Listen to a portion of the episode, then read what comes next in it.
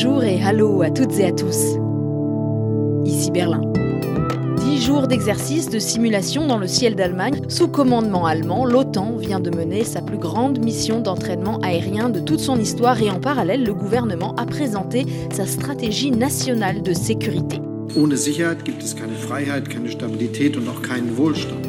Pour Olaf Scholz, sans sécurité, pas de liberté, de stabilité et de prospérité. L'Allemagne montre qu'elle fait ses devoirs en pensant souveraineté, défense, résilience, sécurité comme un tout.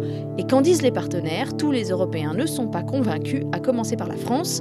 Scholz regarde-t-il trop vers les États-Unis?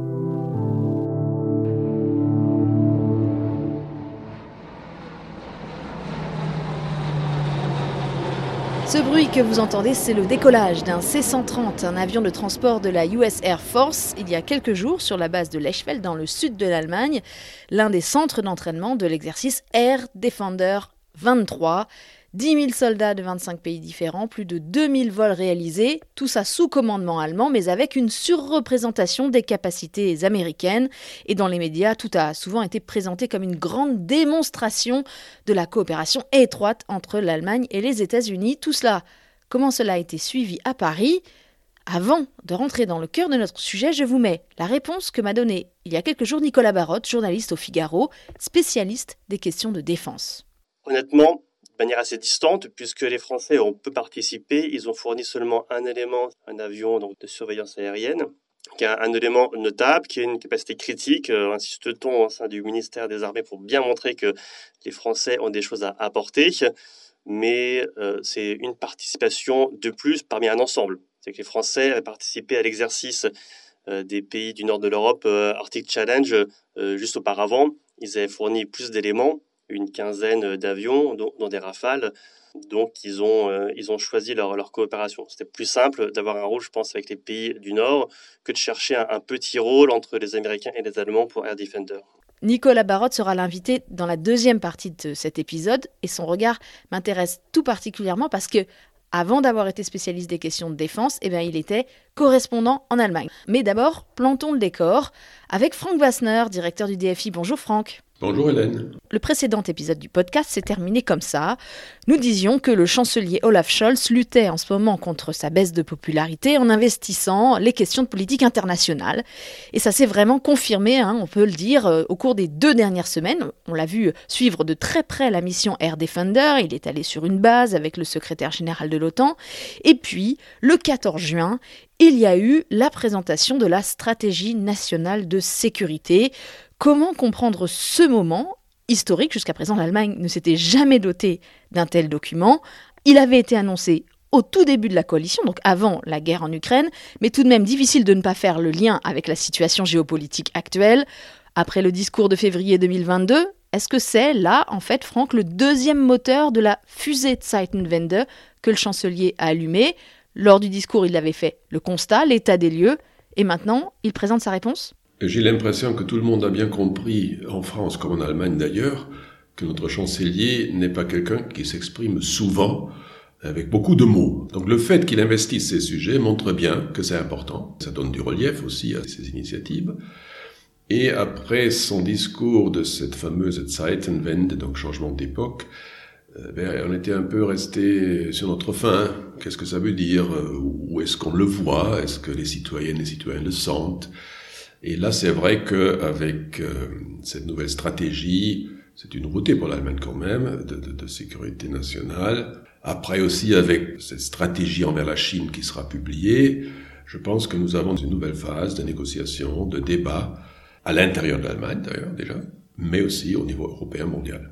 Et je pense que le gouvernement le sait très bien, sur beaucoup de, questions, sur beaucoup de points, il y a beaucoup de marge de manœuvre et beaucoup de nécessité de débat, notamment avec les partenaires européens.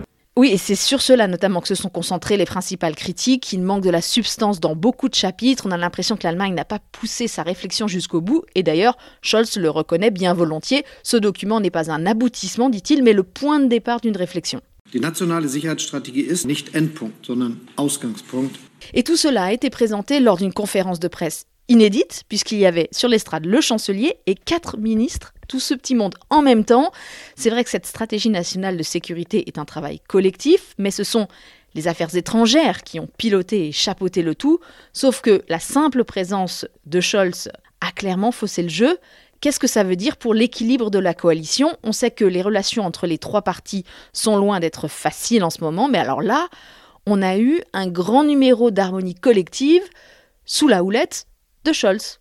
C'est vrai, le fait que le chancelier se saisisse de ça, qu'il soit sur l'estrade avec les autres, ça montre deux choses. Premièrement, le chancelier, surtout dans la politique des affaires étrangères, a toujours un mot à dire. On a bien des ministres, oui, mais c'est la chancellerie qui peut décider. C'est cette fameuse Richtlinie de compétence. Donc si jamais il faut trancher, eh bien voilà, c'est la chancellerie qui peut trancher. Et en même temps, il a voulu aussi mettre en scène ses, partenaires de la coalition. Donc c'est un signal vers l'Allemagne entière, surtout vers le public allemand, pour dire nous savons travailler ensemble, malgré tout, malgré les quoi qu'il y a eu. Mais c'est aussi un signal vers les autres partenaires que das ist Chefsache, c'est une affaire de chef, donc de chancelier. Je pense que les deux sont vrais. Et pourtant, cette stratégie de sécurité, elle va bien au-delà de la simple compétence du chancelier, hein, puisqu'elle va concerner un éventail très large de secteurs. Et d'ailleurs, il y avait à cette conférence de presse le ministre des Finances, Christian Lindner, qui est aussi le chef du parti libéral FDP. Et c'est lui qui a utilisé cette expression qui m'a frappé hein, pour décrire la situation de l'Allemagne. Il a dit qu'elle avait longtemps vécu des dividendes de la paix, mais que maintenant elle doit entrer dans une nouvelle phase. In die Zeit der Freiheits- und Friedensinvestitionen.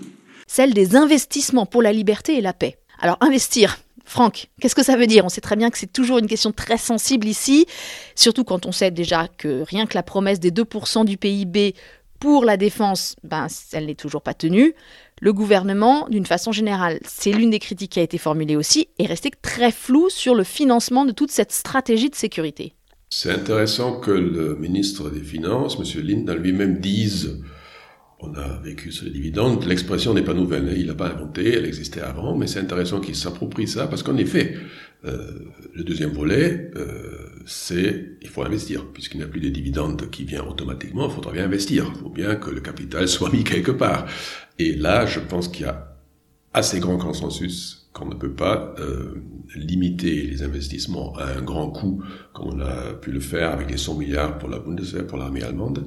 Il faut avoir une stratégie long terme. Et là, ce sera un débat passionnant qui n'a pas été abordé dans ce, dans ce contexte sur la stratégie de l'endettement en Europe. Voilà, c'est la question est sur la table. On a bien vu qu'entre la France et l'Allemagne, avec chacun dans son bagage un certain nombre de partenaires européens, on n'est pas d'accord du tout. Donc il faudra négocier. C'est un cas classique où l'Europe a deux conceptions et maintenant il faudra vraiment négocier et réfléchir, ne pas faire de mauvais compromis, mais trouver des lignes de conduite communes qui, d'un côté, réduisent les dépenses inutiles, évidemment, il faut quand même regarder la dette, et en même temps euh, ne pas euh, faire euh, une, une, économie là où ça n'a absolument pas de sens, parce que ça se vengerait plus tard. C'est vrai pour le climat, c'est vrai pour la sécurité, c'est vrai pour, pour, d'autres sujets.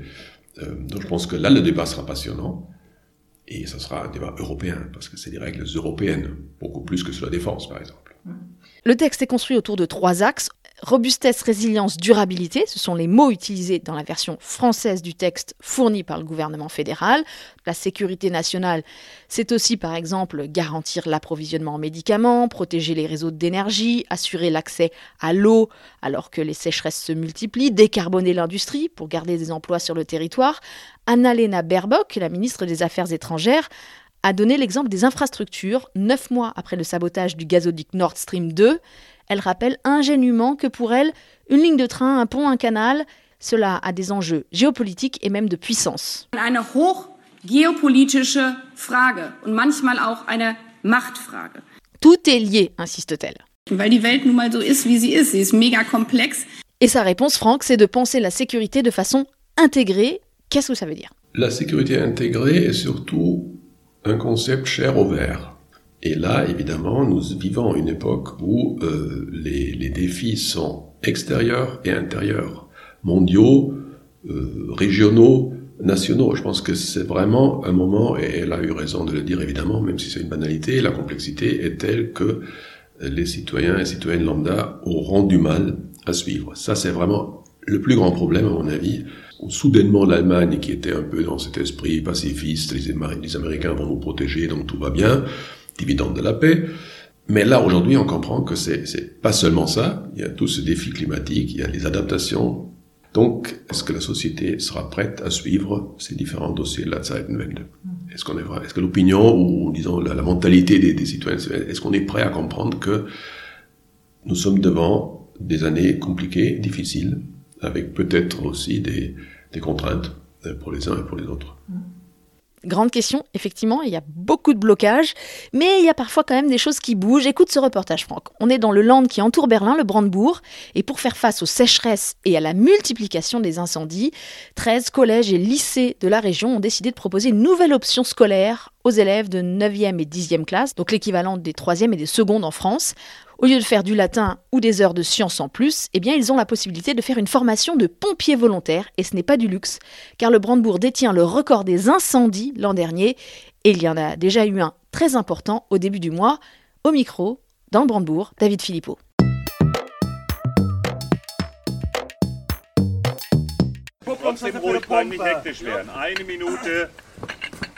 Simulation d'une intervention incendie dans la cour de la caserne. Au pas de course, les élèves en tenue de pompier et casque jaune fluo déroulent trois lances à incendie sous l'œil d'un chronométreur et de leur formateur, Sacha Rogowski. On se rapproche le plus possible des conditions d'intervention réelles. Mais sur le terrain, bien sûr, il y aurait de l'eau dans les tuyaux pour affronter l'incendie. Plutôt que russe ou comptabilité, ces élèves de seconde ont préféré cette option, trois heures par semaine. Je trouve ça très bien. En cas d'urgence, dans la vie, on a appris quelque chose qui peut servir. Quand on est pompier, on peut sauver des vies. C'est une grande motivation, surtout avec tous ces feux dans la région en ce moment. Trois heures de cours par semaine, théorique et pratique, que le chef du centre de formation, Tony Zillmann, voit comme une école de la vie. Chez les pompiers, nous donnons des ordres. Il y en a beaucoup qui ne le savaient pas ou qui n'ont pas l'habitude. Et nous mettons beaucoup l'accent sur l'enseignement de valeurs comme l'honnêteté, la ponctualité et surtout l'esprit d'équipe. Des valeurs qui se perdent dans notre société. Je suis très fier que ces adolescents les apprennent et j'espère vont les garder pour la vie. Und hoffentlich auch weiterhin leben. René Hoffmann est leur professeur. Il y a un besoin réel. On ne fait pas ça seulement pour que les élèves s'amusent. Le véritable objectif, c'est la formation de la relève. Il y a beaucoup plus de départs en retraite que d'arrivées dans le métier. Et avec ce diplôme, nous les préparons à pouvoir servir comme bénévoles dans les brigades de la région. Des brigades en demande de renfort. Assis devant son ordinateur, Tony Zillmann, le chef des pompiers du district de Prenzlau, commente les statistiques d'intervention. Nous avons eu l'an dernier en tout 80 départs de feu dans les forêts, dans des champs et des prairies. Ce fut une année record, c'est lié à la sécheresse persistante. C'est la troisième année consécutive de gros incendies dans la région. Avec ce programme scolaire proposé dans 13 établissements du Brandebourg, il s'agit donc d'investir sur l'avenir, comme une entreprise de la région qui développe des drones conçus non seulement pour observer les départs de feu, mais aussi pour les éteindre grâce à son réservoir de 50 litres.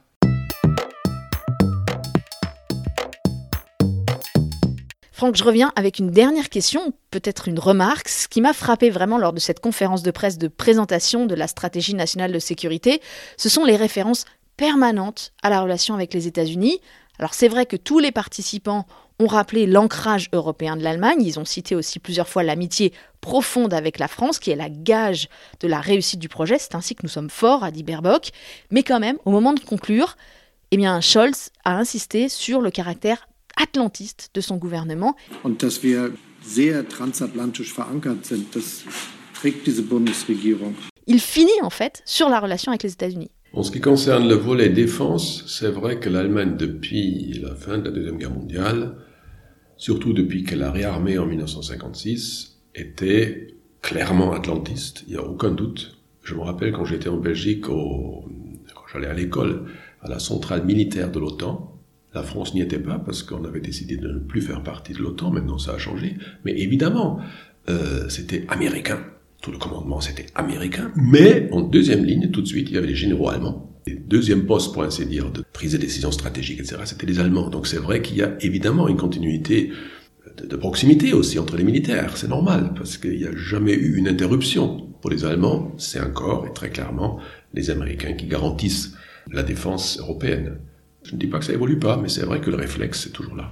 Et l'exercice Air Defender en a été une parfaite illustration. Et à l'heure du bilan, on est très satisfait. Écoutez le lieutenant-colonel Jürgen Schönhofer, commandant de l'escadron 74 de la Luftwaffe. Excellent. Excellent, ça a été un vrai succès. Quand on regarde les structures de l'OTAN, c'est évident que les Américains continuent d'apporter le plus gros des troupes, et ce sont eux qui font vraiment la différence, il faut le reconnaître. Je crois que ce qui a été euh, déterminant dans cet exercice, c'est qu'on a fait venir d'un côté à l'autre de l'Atlantique plus d'une centaine d'appareils dans un délai très court. Je crois aussi qu'on a envoyé un message très clair pour signaler que l'Allemagne est disponible pour servir de plaque tournante en cas de conflit, ce que je ne souhaite pas, et qu'il est possible de mener des opérations depuis ici. On a réussi à s'entraîner ensemble, à travailler ensemble et même faire des briefs ensemble. Et on s'est même amélioré, donc on peut vraiment dire que c'est un vrai succès. Et voici sa réaction quand David Philippot, qui était sur la base il y a quelques jours, lui a demandé si l'OTAN était toujours en état de mort cérébrale, comme l'avait dit Emmanuel Macron il y a quelques années. Définitif, non. Bonjour Nicolas Barotte. Bonjour Hélène. Je l'ai dit tout à l'heure, spécialiste défense au Figaro, mais avant, pendant six ans, correspondant en Allemagne.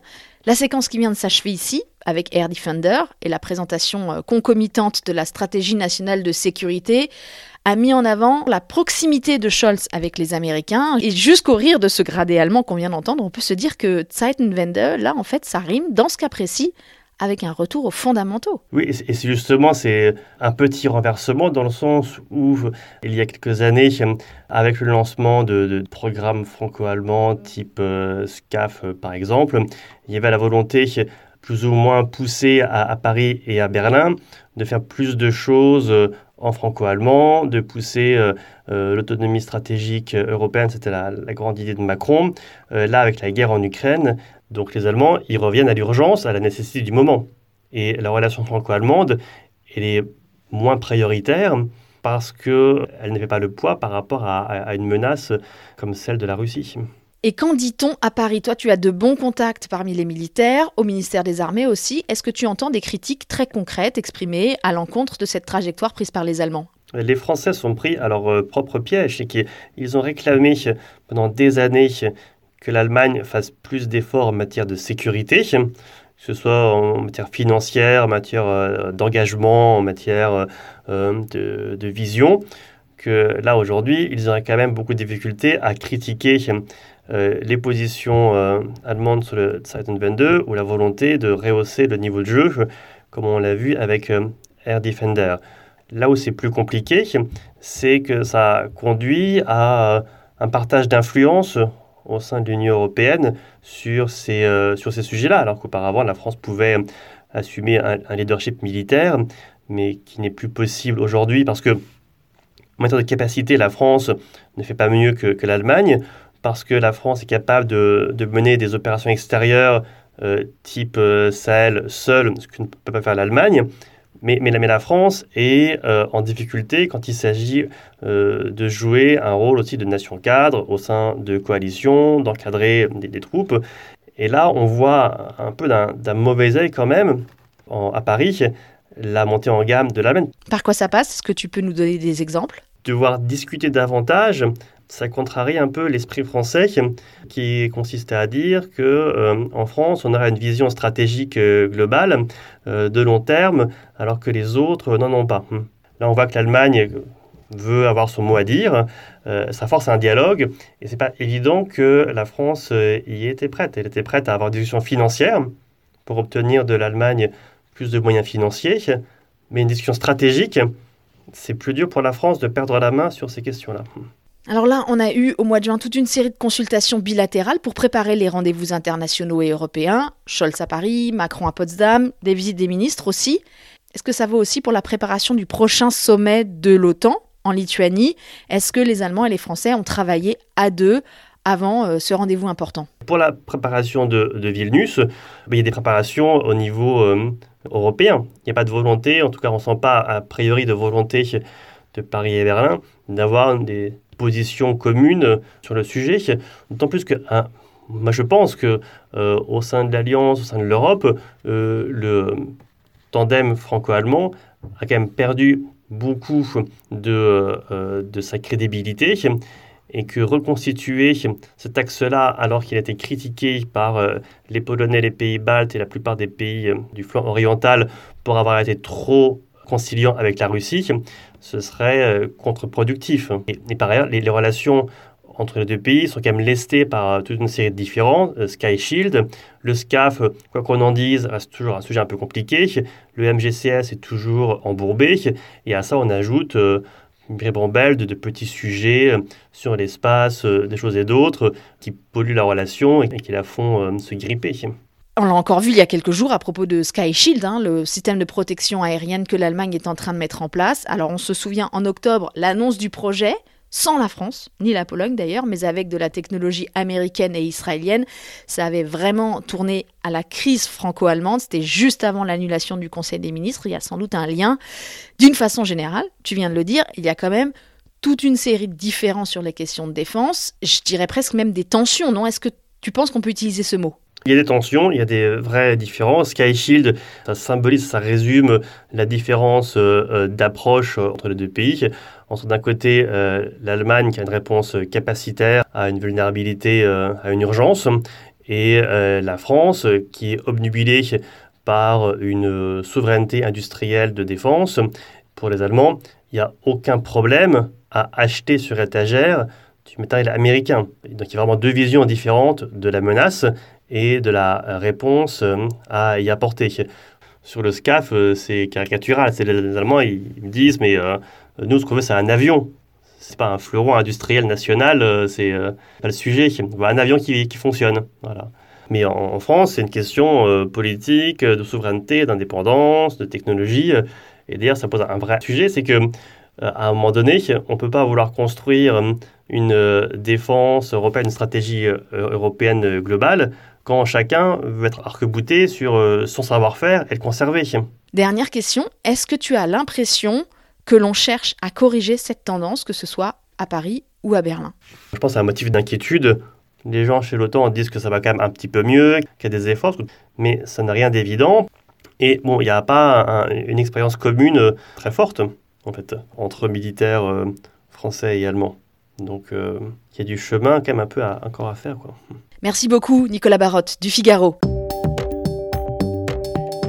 Et merci à Franck Bassner du DFI que nous retrouverons dès le prochain épisode, puisque la visite d'État d'Emmanuel Macron en Allemagne va bel et bien débuter à Ludwigsburg le 2 juillet. Et le podcast y sera pour vous faire vivre cet événement de l'intérieur. Merci à David Philippot pour le reportage auprès des jeunes futurs pompiers du Brandebourg et sur la base militaire de Lechfeld en Bavière. Merci aux amis pour les voix françaises. Le podcast avec un K revient donc dans deux semaines. Je m'appelle Hélène Cole avec un K et je vous dis à bientôt. Bisbald